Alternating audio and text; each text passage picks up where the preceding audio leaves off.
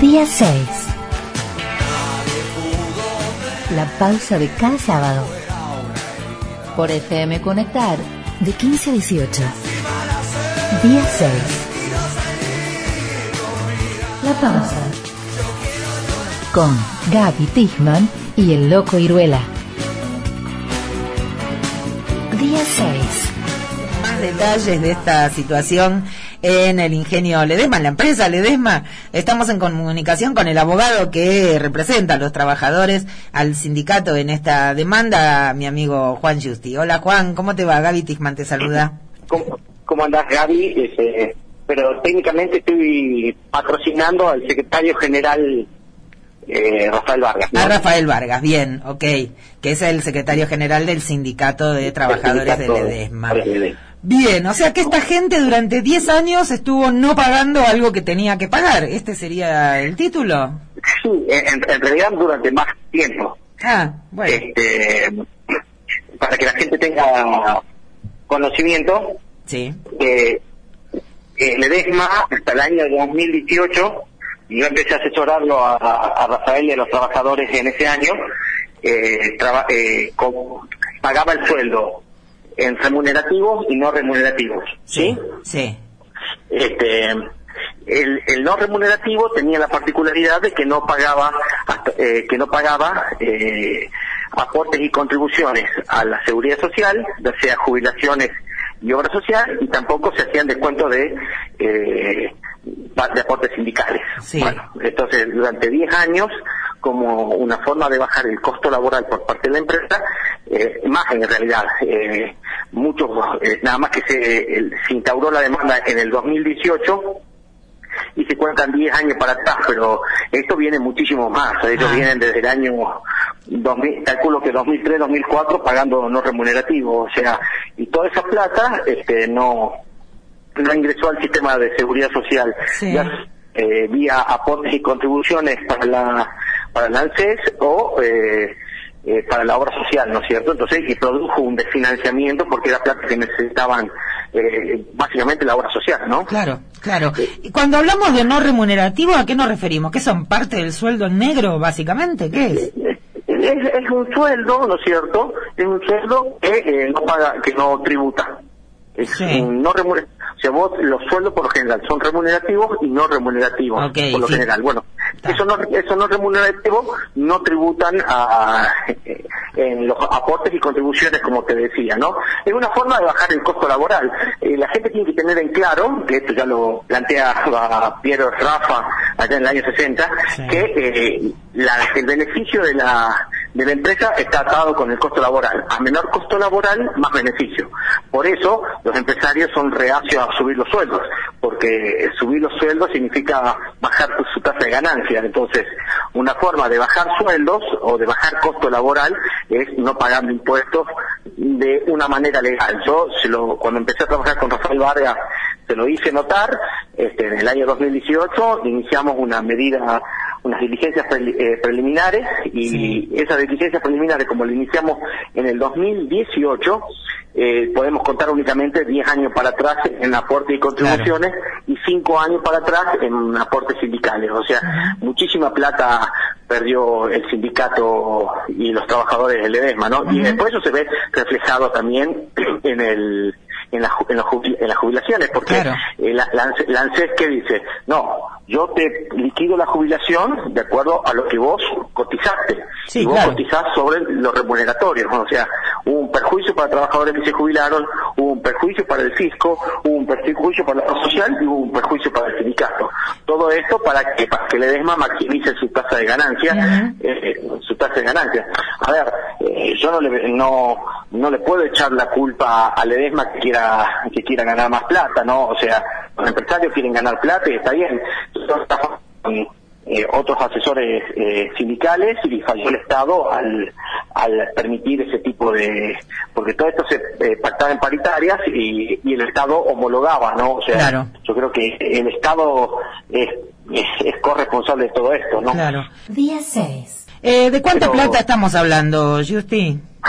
Eh, mira, la pericia determinó actualizado que le debe a, a las obras sociales, le debe eh, no, perdón, al, al ANSES se le está debiendo 902 millones de, te da número redondo, ¿no? Sí, sí, sí, no sí, tengo sí. acá a mano. Sí. 902 millones de pesos a la, al ANSES por los Sí. 10 años, los restos- el, del 2007 para atrás estarían prescritos, eh, 360 millones más o menos a las obras sociales de los trabajadores, la mayoritaria es país, y unos 80 millones de pesos al sindicato.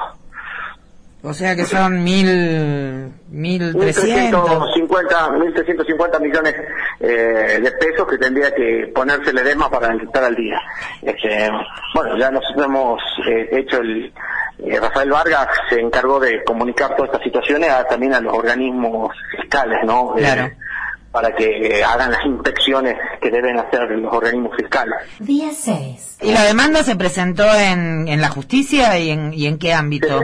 Eh, eh, la- las diligencias preliminares se presentaron en la justicia laboral sanpedreña y la demanda también, porque este, porque como es una porque como es lo que estamos reclamando es por los eh, por el sindicato, sí, Eh, la competencia es competencia competencia provincial, Claro. es una, un cobro de peso de competencia provincial y bueno y podría ser en la este, no es, quiere decir competencia provincial porque no corresponde a la justicia federal, entonces eh, Claro, claro, ¿Qué es lo está que claro. pasa? Puede ser San Pedro, puede ser Buenos Aires. Bueno, este, un juicio en San Pedro uno puede tener un poco más de control que el juicio en Buenos Aires, ¿no? Sí. Este, Sí, claro. este, estamos y hemos cambiado la estrategia jurídica porque eh, ya la justicia jujeña ya había rechazado un apremio a Ledesma en similares situaciones, entonces bueno, ahora vamos eh, lo que se llama la demanda ordinaria, Sí. el cobro de peso, o sea, para que no no, haga- no hagan una chicana por el procedimiento, o sea, es la demanda genérica, bueno, este, defendete, eh, demostrar que no debes y debes o no debes, y si debes, pagá, y si no debes, no pagué. O sea, después no hay chicanas procesales, que te, que te falta este instrumento, que esto no lo hiciste respetando este procedimiento, nada. Claro. Esto es la demanda genérica, que, debe- que sería la demanda larga. Pero bueno, hay tiempo, Ledesma no es un, no es un agente insolvente, así que bueno. Y nada, y segui- mientras tanto seguiremos, eh, Rafael seguirá peleando, si es reelecto ahora en noviembre, Ujú. eh, seguirá peleando para los trabajadores. Eh, No sé qué pasará después del 11 de noviembre que hay elecciones, si la, si el que gana es Rafael, esta demanda seguirá, si el que pierde es Rafael, no, bueno, no sé qué, Sí, no sé claro, qué pasará. claro. No sé, Eh, cada uno. Día 6. Bueno, Ledesma, en principio lo que están diciendo es que no pueden aplicar el congelamiento de precios porque perderían plata, así que capaz que se declaran insolventes para pagar esta deuda.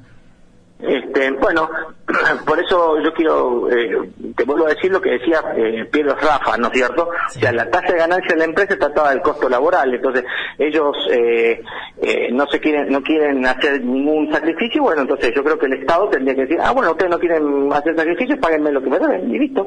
Esto es sencillo, ¿no? O sea, eh, yo creo que Ledema eh, estuvo durante 15 años, podríamos decir, en 2003 para- en adelante, firmando este, firmando acuerdos no remuneratorios y, y evadiendo una forma de no pagar de pagar menos impuestos entonces bueno Sí. nada que sea el estado el que eh, que sea el estado el que recupere esa plata no Eh, ya en el 2011 2012 o 2013 no te- ya se había ya eh, un dictamen del Ministerio de Trabajo dijo que eh, los no no se podía fijar no remuneratorios o sea eh, los no remuneratorios para que la gente los entienda cuando salimos de la convertibilidad Sí. este el presidente Duarte empezó a fijar aumentos no remuneratorios creo que era de 150 pesos no sé si te acordás Sí, sí. y eh, eran aumentos no remuneratorios ¿por qué? porque veníamos en una situación de emergencia Claro. ya en el 2004 ya no estábamos en situación de emergencia No. ¿no es cierto? o sea había una, perdón, estamos en situación de urgencia más que de emergencia, o sea, de emergencia vivimos, la, la Argentina vive en emergencia,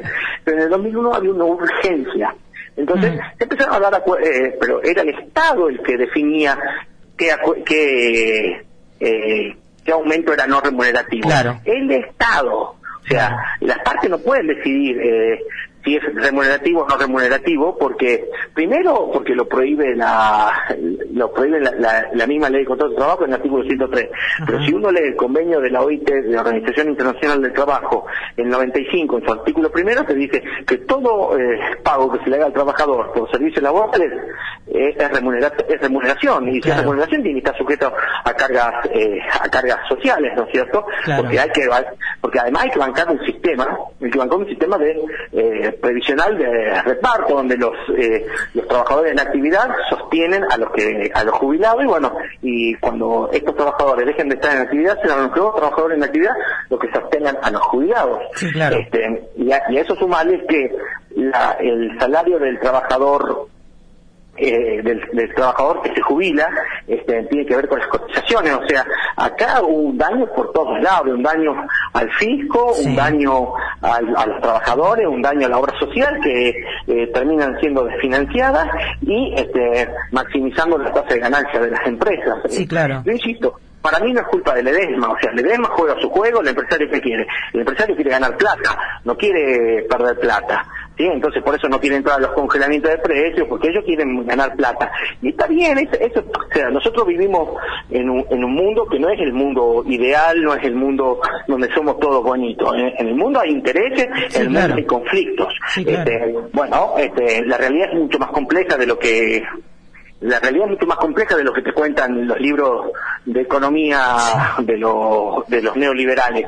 Ahora, el Estado tiene que administrar ese conflicto, el, Estado tiene que administrar eh, que, y tiene que impedir que, los, que las empresas abusen su posición dominante. Por eso, si no quieren entrar al, congelamiento de precios, perfecto se le aplicarán las leyes que, están en vigencia en la Argentina y, bueno, tendrán que, yo creo que el Estado tiene una muy buena oportunidad para decirles, a ver muchachos, eh, vengan, ¿qué pasó con estos 902 millones? Den su explicación. este, distinto hubiese sido que el no remunerativo lo hubiese designado el presidente de la Nación en un DNU o el Congreso Nacional, porque ahí sí porque las facultades, y esto lo tiene que saber también la gente y la opinión pública, las facultades de fijar normas laborales corresponde al Estado Nacional, ni a las provincias ni a los municipios. O sea, este, vos fijate lo que pasa con los empleados públicos, o sea, la cantidad de ítems de no remunerativos que tienen en sueldo. Día 6. Eso estaba pensando y, y, pensaba también que en esta descripción que estás haciendo del manejo del EDESMA, de los salarios, eh, de esta manera, digamos, aparece la imagen esta de el, Estado paralelo, ¿no? Que eh, Ledesma es más un Estado que cualquier otra cosa. Sí, yo, el EDEMA está sobredimensionado, o sea, este, hoy en la economía jujeña el EDEMA representa el 5.5, creo, entre el 5 y el 6% del, del Producto Bruto Geográfico, que es el, el, PBI jujeño, o sea, en las provincias se llama PBG.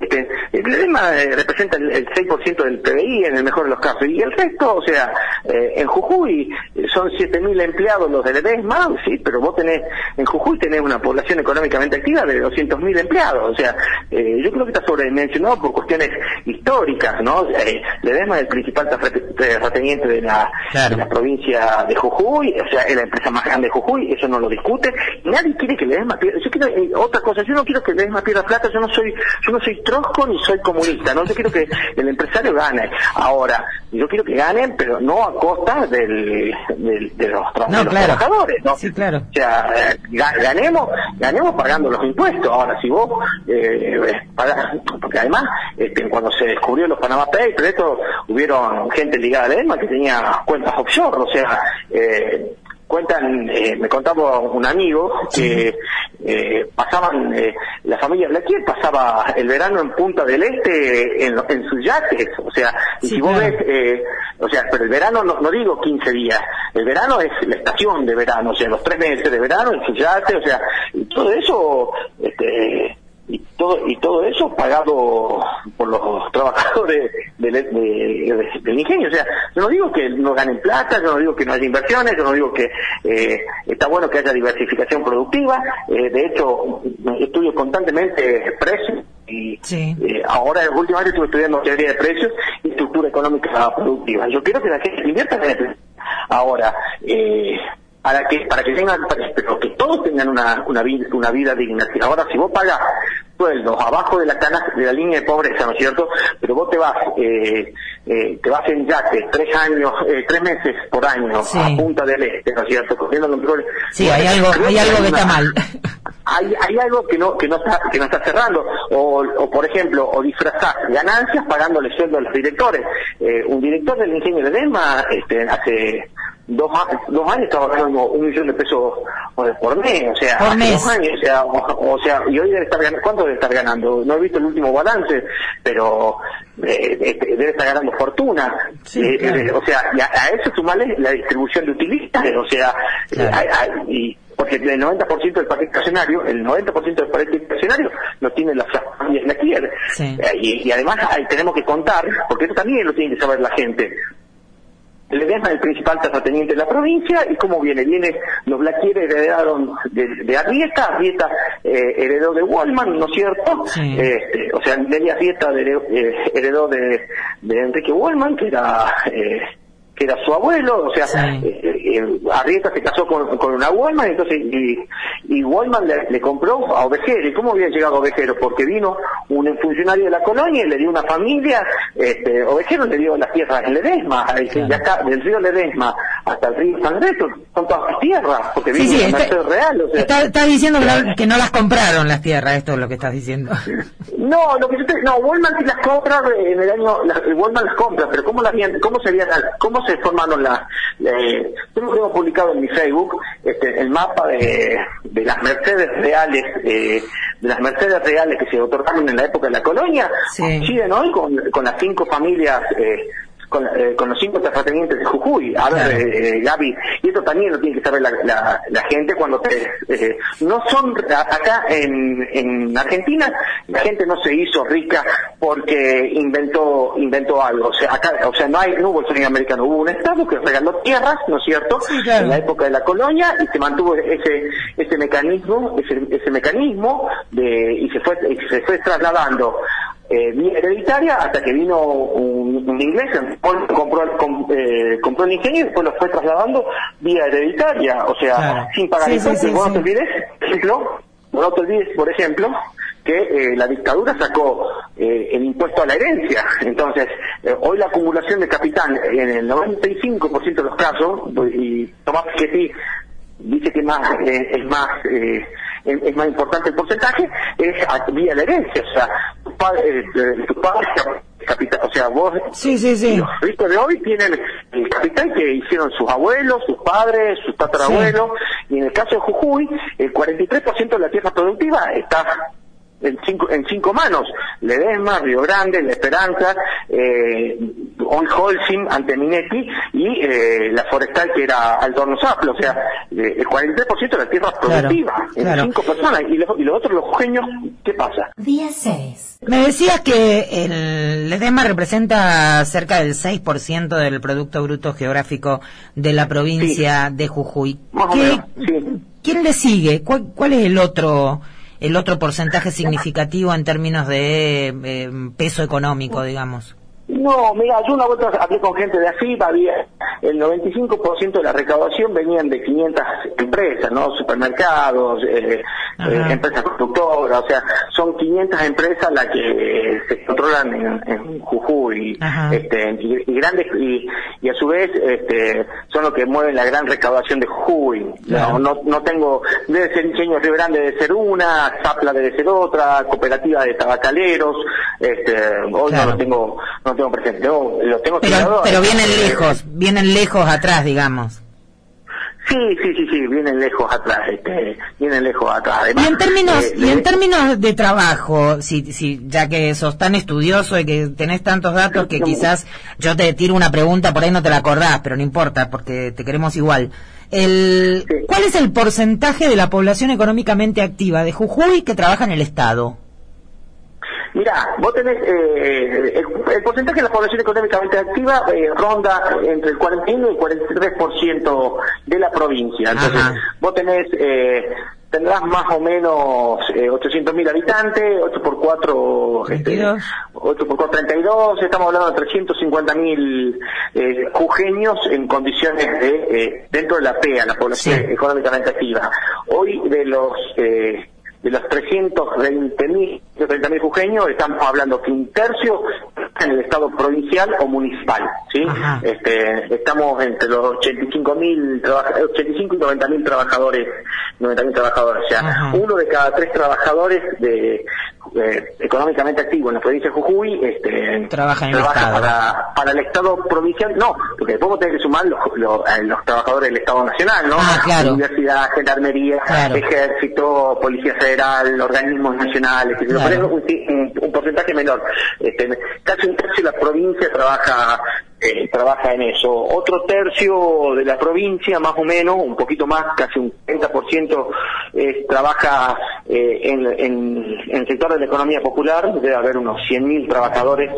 cuando hablamos de economía popular estamos hablando eh, de cuentas propistas, este, de monotributistas, de profesionales, de mono, profesionales monotributistas, ¿no? estamos, estamos hablando alrededor más o menos un 40%, y después tenés eh, un, eh, los trabajadores eh, y los trabajadores del sector privado más o menos es, otro tercio. Los trabajadores, tanto en, eh, en relación de dependencia, ¿no? Trabajadores privados en relación de dependencia, tanto empleo registrado como empleo no registrado, porque en también hay un fenómeno de, mucho empleo no registrado, pero no, no significa que no sean trabajadores en relación de dependencia. Más o menos está, un tercio el Estado, un tercio los trabajadores en relación de dependencia y un tercio los trabajadores de la, economía popular y monotributistas, profesionales, el plomero, el gasista, El, abogado, el contador que tiene su estudio, eh, eh, claro, exactamente,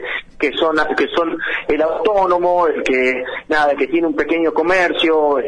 Día 6. Cuando se habla de cambiar la matriz productiva, que ya es una cantilena que venimos escuchando hace décadas en la provincia de Jujuy, ¿de qué se habla cuando se habla de cambiar la matriz productiva y cuál debería ser? ¿Cuál, cuál, con, qué, ¿Con qué deberíamos soñar en ese sentido?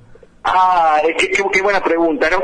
A ver, la matriz productiva es lo que produce, es lo que produce Jujuy. Jujuy tiene cuatro, eh, tiene una matriz productiva, no sé si, eh, no, no hay monocultivo, este tiene tres o cuatro, cuatro actividades claramente diferenciadas, una es la caña, cinco podríamos decir, una es la caña de azúcar, ¿no es cierto? Y toda la, lo que es, eh, lo, todo lo que es, eh, lo, caña de azúcar, eh, lo derivado son papel, alcohol y biotanol y, y, la, propia azúcar. La otra, la otra la otra actividad productiva es el tabaco, ¿no es cierto? Que eh, Gerardo, Morales atentó fuertemente contra la producción de tabaco. De hecho, en su gobernación se perdieron 10.000 hectáreas de producción de, tabaco. Eh, porque, porque son un desastre, ¿no? Porque Can Roble y el chanito este Lelo Ibacevich eh, entienden tanto de, de, producción como, como yo de energía, como yo para construir un reactor de energía nuclear. Este, la otra es el turismo, ¿sí? el turismo es un importante, un importante sector dentro del el turismo y la, gastronomía, la hotelería. Y el cuarto es la minería, ¿no? Este, que, bueno, que también eh, atentaron eh, el gobierno de Morales atentó contra la minería, excepto contra el litio, pero contra la minería tradicional atentó fuertemente. De hecho, el año pasado este, eh, el gobernador se enteró por un mensaje de WhatsApp que cerraba la mina del Aguilar. o sea, ese es el nivel de conocimiento de Gerardo Morales de la realidad económica. Esas serían las cuatro eh, economías tradicionales de Jujuy. hay un sector, hay un sector de, de frutas y hortalizas bastante importante y, hay un sector de ligado a las legumbres, al poroto básicamente a, a, la producción agropecuaria que o sea una quinta sería podríamos decir la producción agropecuaria que no es eh, ni tabaco ni caña de azúcar. Claro, el tomate de pintado el poroto en el departamento de San Pedro y en el sur de Santa Bárbara algo de madera mucho de frutas tropicales o sea estas serían las, las cinco las cinco actividades tradicionales. Transformar la matriz productiva significa dejar de lado eso y, empezar a hacer otras cosas qué sé yo eh, y y Gerardo Morales, eh, con el vasito de Cauchar y con el vasito de Caraba, quiere transformar la matriz productiva y lo que hay que hacer acá es potenciar la no hay que cambiar la matriz productiva, sino ampliar la matriz productiva, primero, ¿no es cierto? Eh, y está bueno esto lo de las energías renovables y lo de Canaba, lo hemos hablado varias veces con vos, este, nada más que a, mí no me cierra la ecuación económico-financiera, con Cauchari es deficitaria y con Canaba también es deficitaria, o sea, perdemos plata los jujeños. Y este, entonces lo que hay que hacer es ampliar la matriz productiva, ampliar la tecnología del conocimiento, la UNJU está haciendo algunos trabajos interesantes, Gerardo también, esto hay que reconocerlo, apostó a la, a la, a la economía del conocimiento, que además está buena porque podés trabajar eh, teniendo computadoras, podés trabajar y podés exportar el producto y, cobrar 100 dólares. Este, hay un programa, hay un programa muy bueno ahora a nivel nacional del gobierno, a nivel nacional, el gobierno nacional está apostando, eh, la economía del conocimiento se está transformando, creo que si no es en el segundo, seguro que es en el tercer eh, producto de exportación de la Argentina. Mira.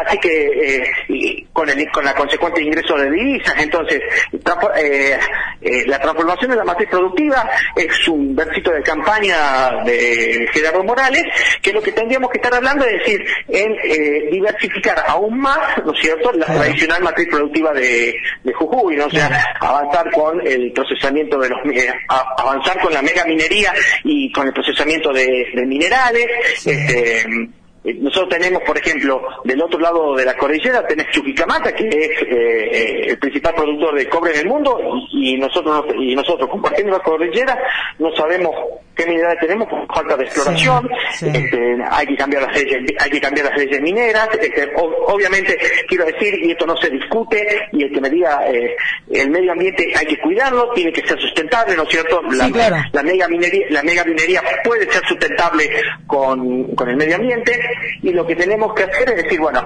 eh, por ejemplo, ¿no? El tema de eh, con los autos eléctricos y con el litio, está bien expuesto. Ahora, nosotros tenemos una fuente de energía que es eh, verde, que es renovable, que es, el bioetanol y, nadie está hablando de eso. O sea, hoy todo el mundo se habla de litio y, che, ¿por qué no ponemos deshidratadores, bases deshidratadoras de alcohol? Tenemos un vaca muerta argentino con azúcar. Eh, podemos hacer autoalcohol, podemos aumentar el, corte del bioetanol y nadie y nadie está discutiendo y nadie está discutiendo de y nadie está discutiendo de eso. Entonces yo digo eh, lo que tenemos que hacer es agarrar la matriz productiva de, Jujuy y potenciarla con el tema del turismo, con el tema de eh, los, bienes culturales, con el tema del, tabaco. El tabaco, hemos perdido 10.000 hectáreas de tabaco, pero el tabaco en el mundo sigue creciendo, o sea, eh, el, el consumo de tabaco. Crece 0,35% anual. O sea, eh, todos los años el consumo de tabaco crece, porque países como China y la India siguen, eh, los chinos y los indios siguen fumando. y, nosotros, y nosotros hemos perdido un 50% de la superficie plantada. Con FEDER se plantaban 20.000 hectáreas de tabaco, hoy se plantan 10.000 y, ¿sabes?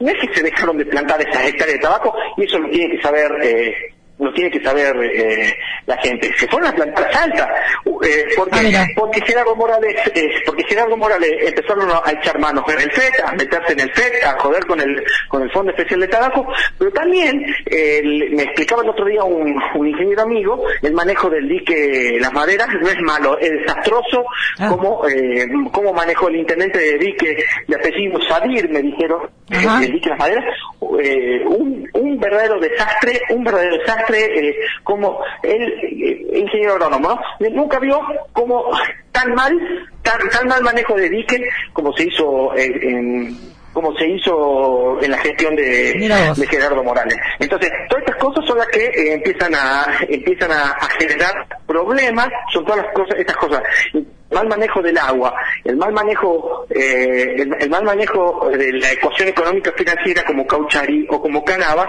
son lo que generan eh, los problemas económicos y la pobreza que tenemos hoy en Jujuy, ¿no?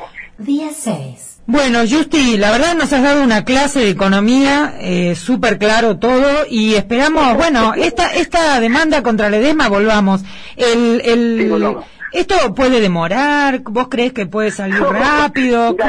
las diligencias preliminares demoraron tres años, así que, ah, bueno. este, así que vos imagínate, no, esto, esto puede demorar, eh, puede demorar y la verdad que este, yo creo realmente que tenemos que, eh, a ver, y hay un tema, la única forma que se mantenga, yo estoy seguro, es que si Rafael gana, es, eh, es, seguir, porque además puede pasar esto, que el día, por eso te dije, yo no yo lo patrocino a Rafael Vargas, pero ahora el, 12 de, las elecciones son el 11 y el 12 de noviembre, y el 12 de noviembre fue la nueva conducción, entonces es muy probable que la nueva conducción que está hay dos o tres listas que están trabajando con Ledesma y Ledesma está financiando esas listas. ¿Pero por Ah, qué la está financiando? Claro. Ah, pero es obvio, pero ¿por Sí, qué la sí. está financiando?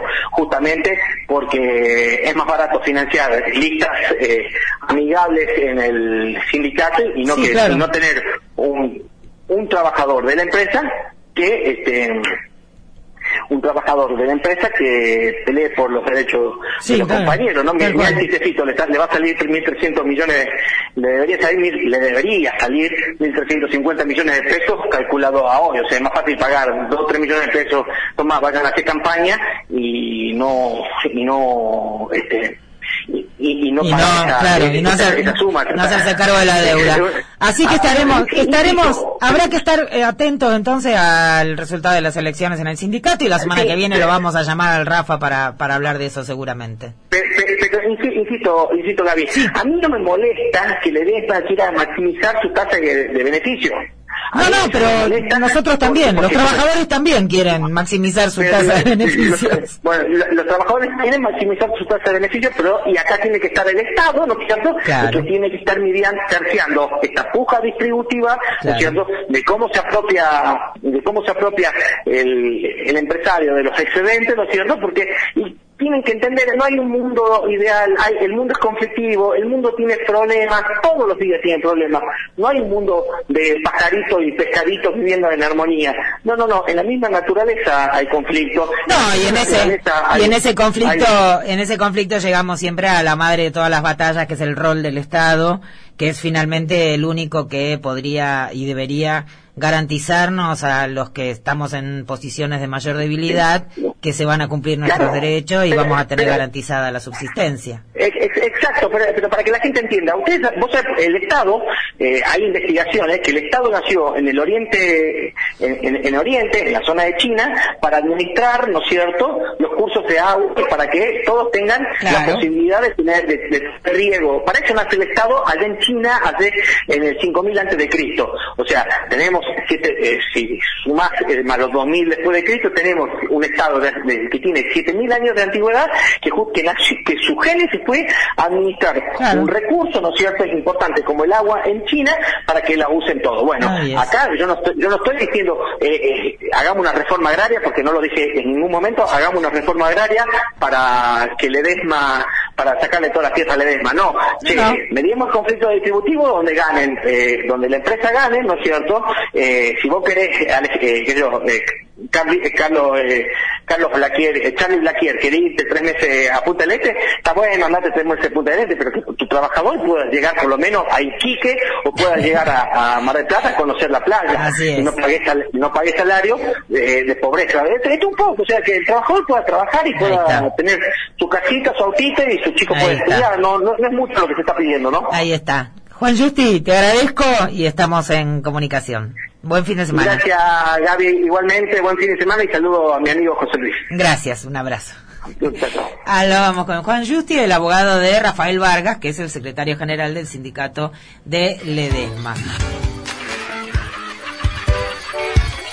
Día 6 por FM Conectar 91.5.